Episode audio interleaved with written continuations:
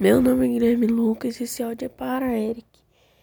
Assim, eu acho que desde quando a gente começou uma amizade, ele foi bem legal, nunca deixou faltar respeito, sempre foi um cara tranquilo.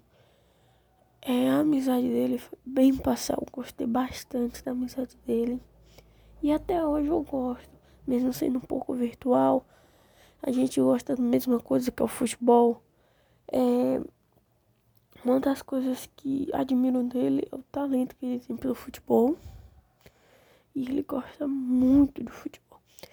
Então, é, a amizade dele nunca faltou respeito, nunca faltou nada, nada. É, a responsabilidade quando a gente tinha que entregar os trabalhos era hum, sensacional. Era tranquilo.